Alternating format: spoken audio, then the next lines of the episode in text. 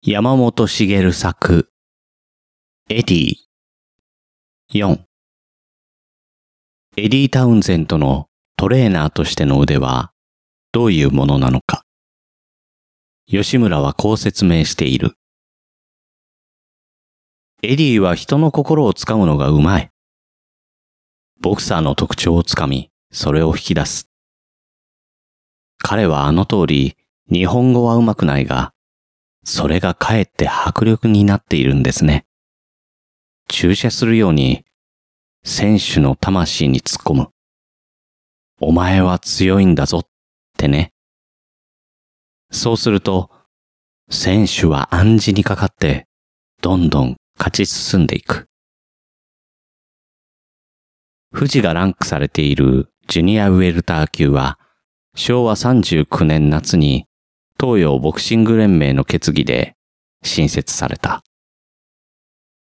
その8月16日に、岡野浩二が王座決定戦に勝って初代チャンピオンになった。岡野はこのタイトルを2度防衛したが、ライト級で世界タイトルを狙うために、40年4月にタイトルを返上した。この空位をランキング1位の笹崎中尾と3位の富士との決定戦で埋めることになった。大きなチャンスが巡ってきたのだ。この時まで、ポールのレコードは10戦全勝 7KO。とりわけ前年の5連勝した後は、国内に対戦者がいなくなり、エディと共に故郷ホノルルに凱旋したポールは、外人相手に5連勝して帰国していた。6月17日夜、後楽園ホールで行われた一戦は壮烈だった。この試合は、ポールにとって初めてのテレビ放映であった。レフェリーの前に相対したとき、富士のものすごい睨みで、笹崎はビビってしまった。ゴングが鳴ると、あっという間に富士はもう、右フックを笹崎の顔面に叩きつけていた。パンチに自信がある笹崎は、応戦したことで墓穴を掘った。もう一発。富士の右フックを叩きつけられた笹崎は、リングに崩れ落ちた。必死に起き上がったが、左上をロープにかけたまま、膝が麻痺して動けない。レフェリーのカウントが非常に進む。わずか45秒でカウントアウト。KO 勝ちを告げられた富士は突然泣き出した。リングサイドのライターたちは唖然とした。勝利の喜びをこれほど爆発的に表現するボクサーを久しく見たことがない。何もかも型破りな南洋の太陽のようにすっぱだかな男がそこにいた。この豪快な KO はタイトルマッチにおける最短 KO 記録を14年ぶりに破る新記録だった。初めてブラウン管に登場した藤武氏は、リングサイドだけでなく、全国のボクシングファンにも、強烈な印象を与えた。この年の9月29日、富士は東洋タイトルへ挑戦するチャンスをつかんだ。東洋チャンピオンは、フィリピンの強豪、ロッキー・アラーデだった。富士はこの頃には、デンプシーロールと称する独特のインファイトスタイルを完成していた。簡単に言えば、数字の8の字を横に倒した軌道を描いて、頭を振りながら接近し、頭を上げた途端に左フックを打つ。その反動を効かせ、間髪を入れず右フックを叩きつけるスタイルだ。これは富士のトレーニングキャンプでいつも一緒だったジュニアライト級の高野克臣がハワイで学んできたもののコピーという説がある。高野は昭和39年11月から41年4月までホノルルの YMCA のパブリックジムでテッド河村のコーチを受けていた。そこで習得したのが史上最強と言われた世界ヘビー級チャンピオン、ジャック・デンプシーのスタイルだった。もともとフットワークに難のある藤には、このローリングして接近するスタイルはよくマッチした。41年9月29日、富士はローリングしてからいきなりフックを叩きつけ、ロッキーアラーデをわずか3回1分52秒で失神させ、タイトルをもぎ取った。この時も富士はリングで大きくジャンプして喜びを表現し、満場を熱狂させた。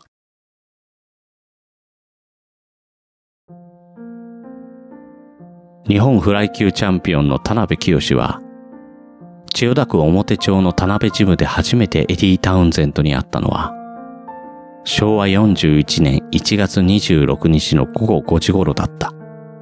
と記憶している。世界王者、オラシオ・アカバロとのノンタイトルマッチを25日後に控えた夕暮れだった。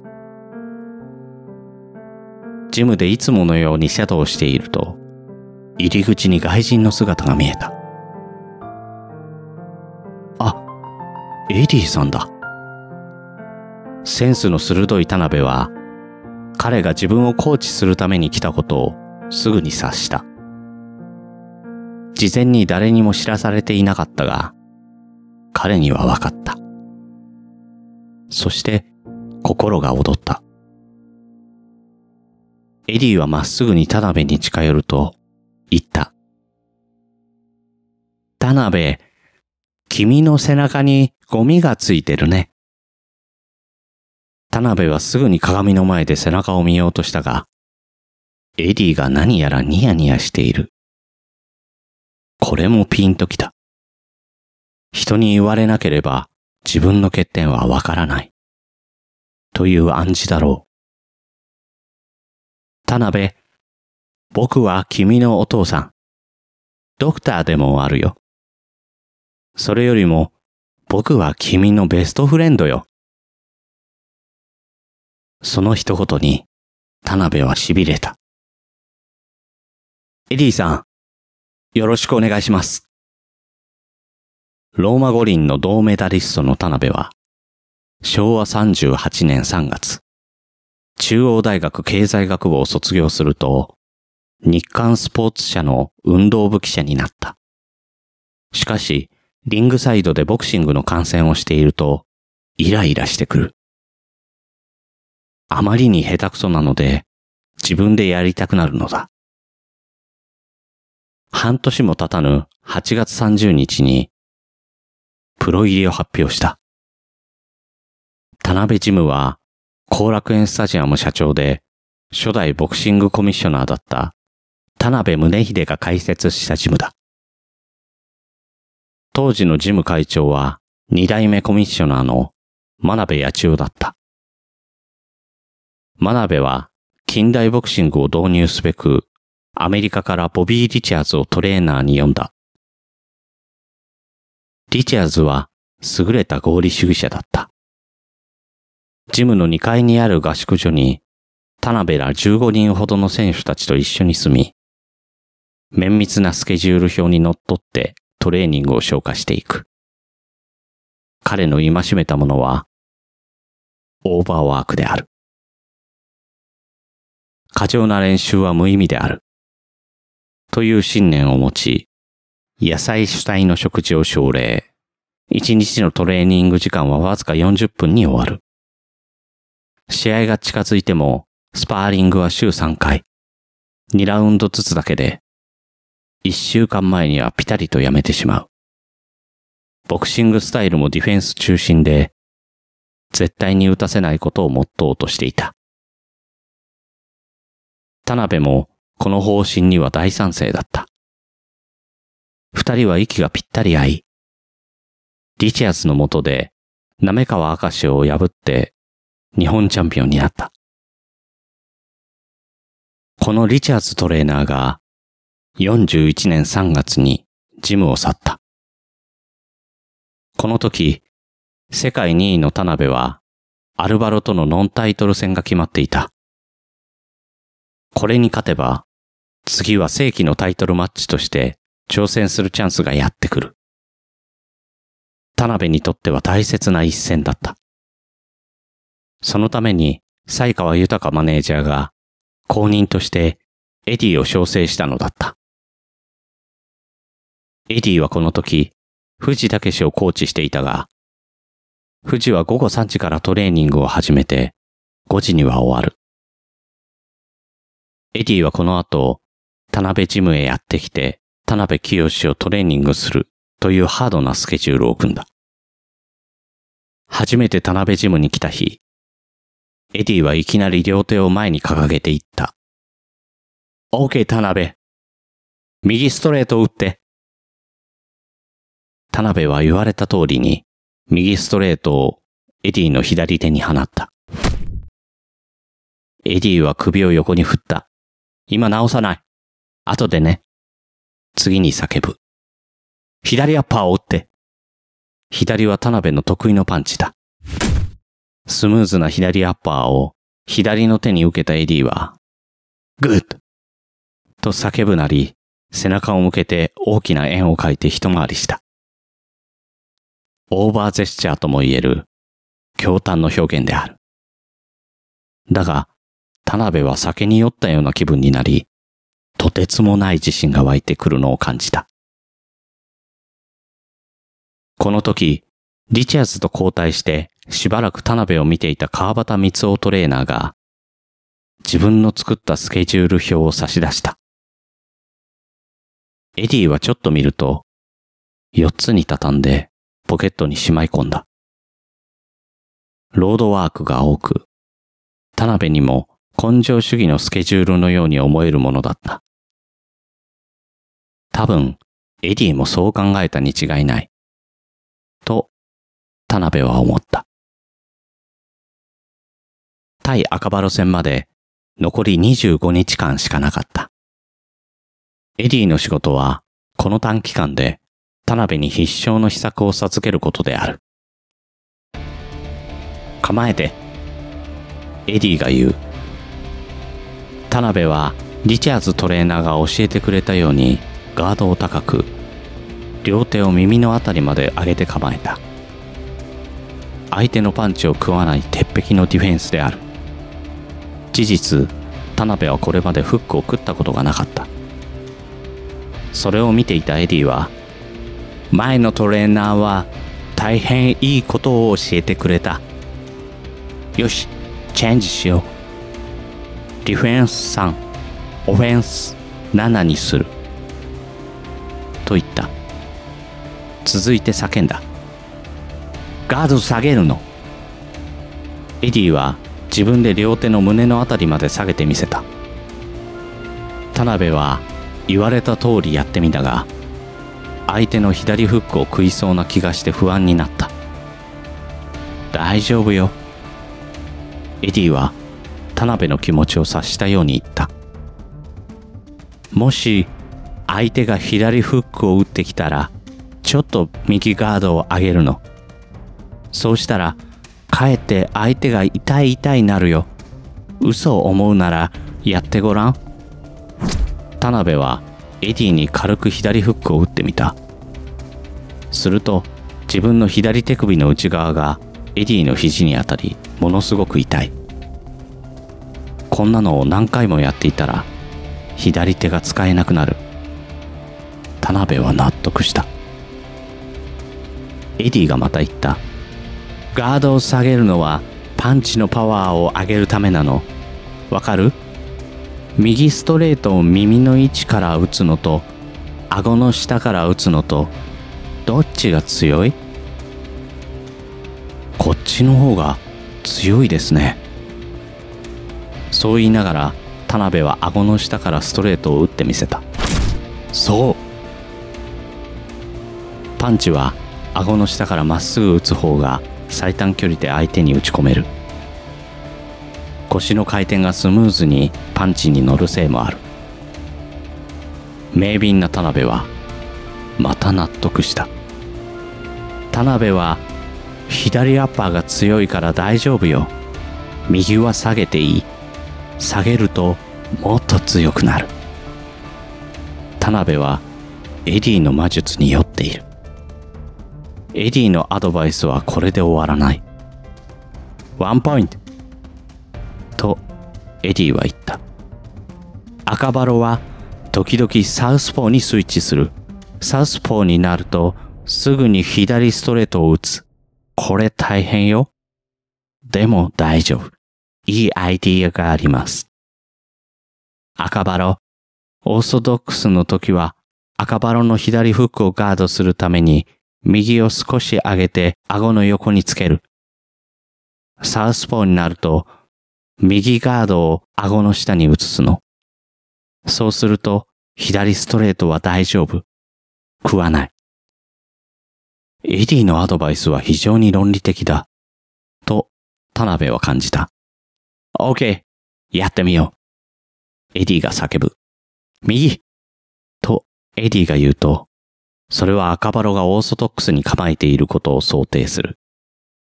田辺は、さっと右ガードを顎の横に置く。左エディが叫ぶと、右拳を顎の下に移動させる。エディがスイッチしたことを想定して、その左ストレートに備える構えである。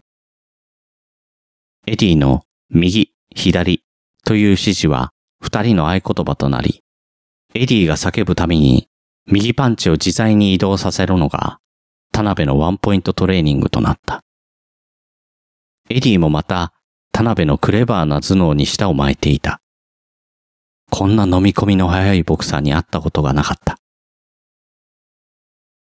田辺、あんたすっごいよ。絶対にアカバロに勝てるよ。エディは首を振りながら言った。そして、それがまた田辺の自信につながる。試合が近づくと、田辺は水道橋の後楽園ホテルに入った。このホテルは、ローマ五輪の時に合宿した思い出の場所である。試合の前日、エディは、田辺、映画を見に行こう。という。雪が降っていた。エディが連れて行ったのは、新宿コマ劇場のナバロンの要塞だった。はは赤バロの要塞を突破しようという暗示だな。と、田辺は察しをつける。映画は最後まで見ずにホテルへ戻った。それでいいのだ。エリーの独特のリラックス療法であったに違いない。昭和42年2月20日夜の東京後楽園ホールには、2900人の観衆が詰めかけていた。世界チャンピオン、オラシオ赤バロの前に海老原が敗れ、高山が敗れ、田辺が日本フライ級に残された最後の切り札だった。この時、田辺は26歳。20勝無敗を続けてきた。田辺はファイター型だが、どちらかといえば非力なテクニシャンと見られていた。しかし、わずか25日間ではあったが、エディの臨時コーチによって恐ろしく攻撃的なボクサーに変貌したのを誰一人気づかなかった。元来がスピードと連打に恵まれた選手だったが、それに力強さが加わったのである。しかも、赤バラのパンチをガードするワンポイントアドバイスも頭のコンピューターに記憶されてある。田辺、 Let's go 時間が来ると、エディは軽やかに言った。まるでピクニックに出かけるような声だな、と田辺は思った。そして、エディを先頭に、ホール5階の試合場に出かけていった。ノンタイトル戦とはいえ、これに勝てば、アルゼンチン側の正式なタイトル挑戦を受けることになっていた。何としても勝たねばならない一戦だった。ゴングが鳴ると、田辺はいきなり先制攻撃を仕掛けていった。鋭いジャブから左右のショートストレートが的確にチャンピオンの顔面にヒットした。スロースターターの赤バロは、この奇襲に戸惑いの色を浮かべている。この回は取った。2回。中盤には、ボディに左右のアッパーが打ち込んだ後、すかさず右フックで顔面に返す。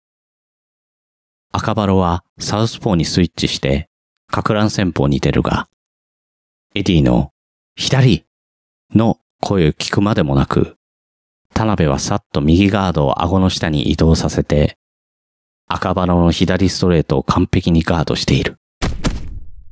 赤バロは田辺の連打にしばしばよろめいた。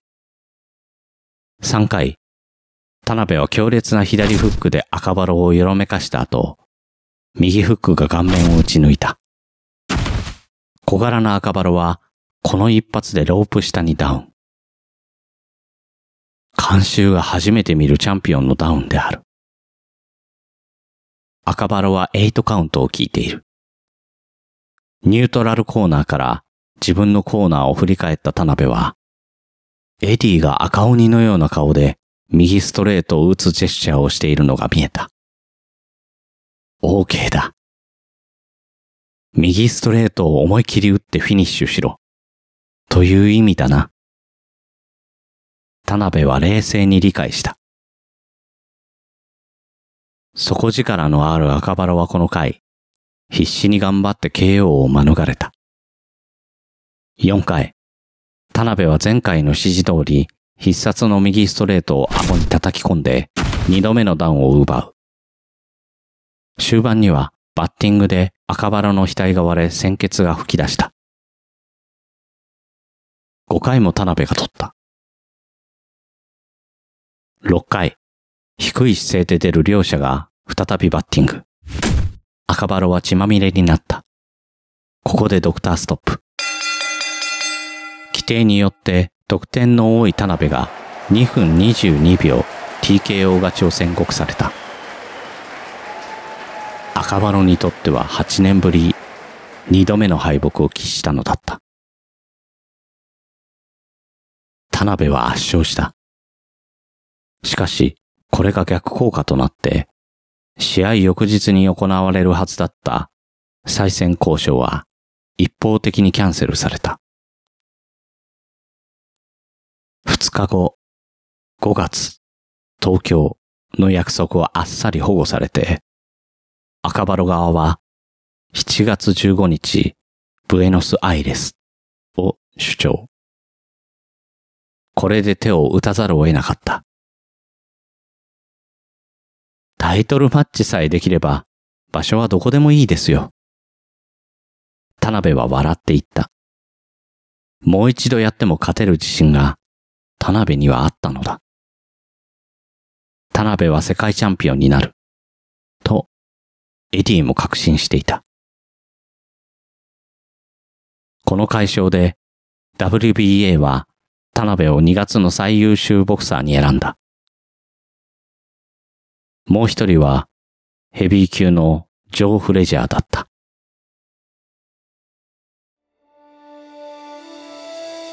朗読の時間山本茂作エディ6人の世界チャンピオンを育てた男この番組では感想をお待ちしております宛先はグリーンドット朗読 at gmail.com もしくは、朗読の時間ツイッターアカウントへの DM まで。レビューもお待ちしております。ナレーターはグリーンでした。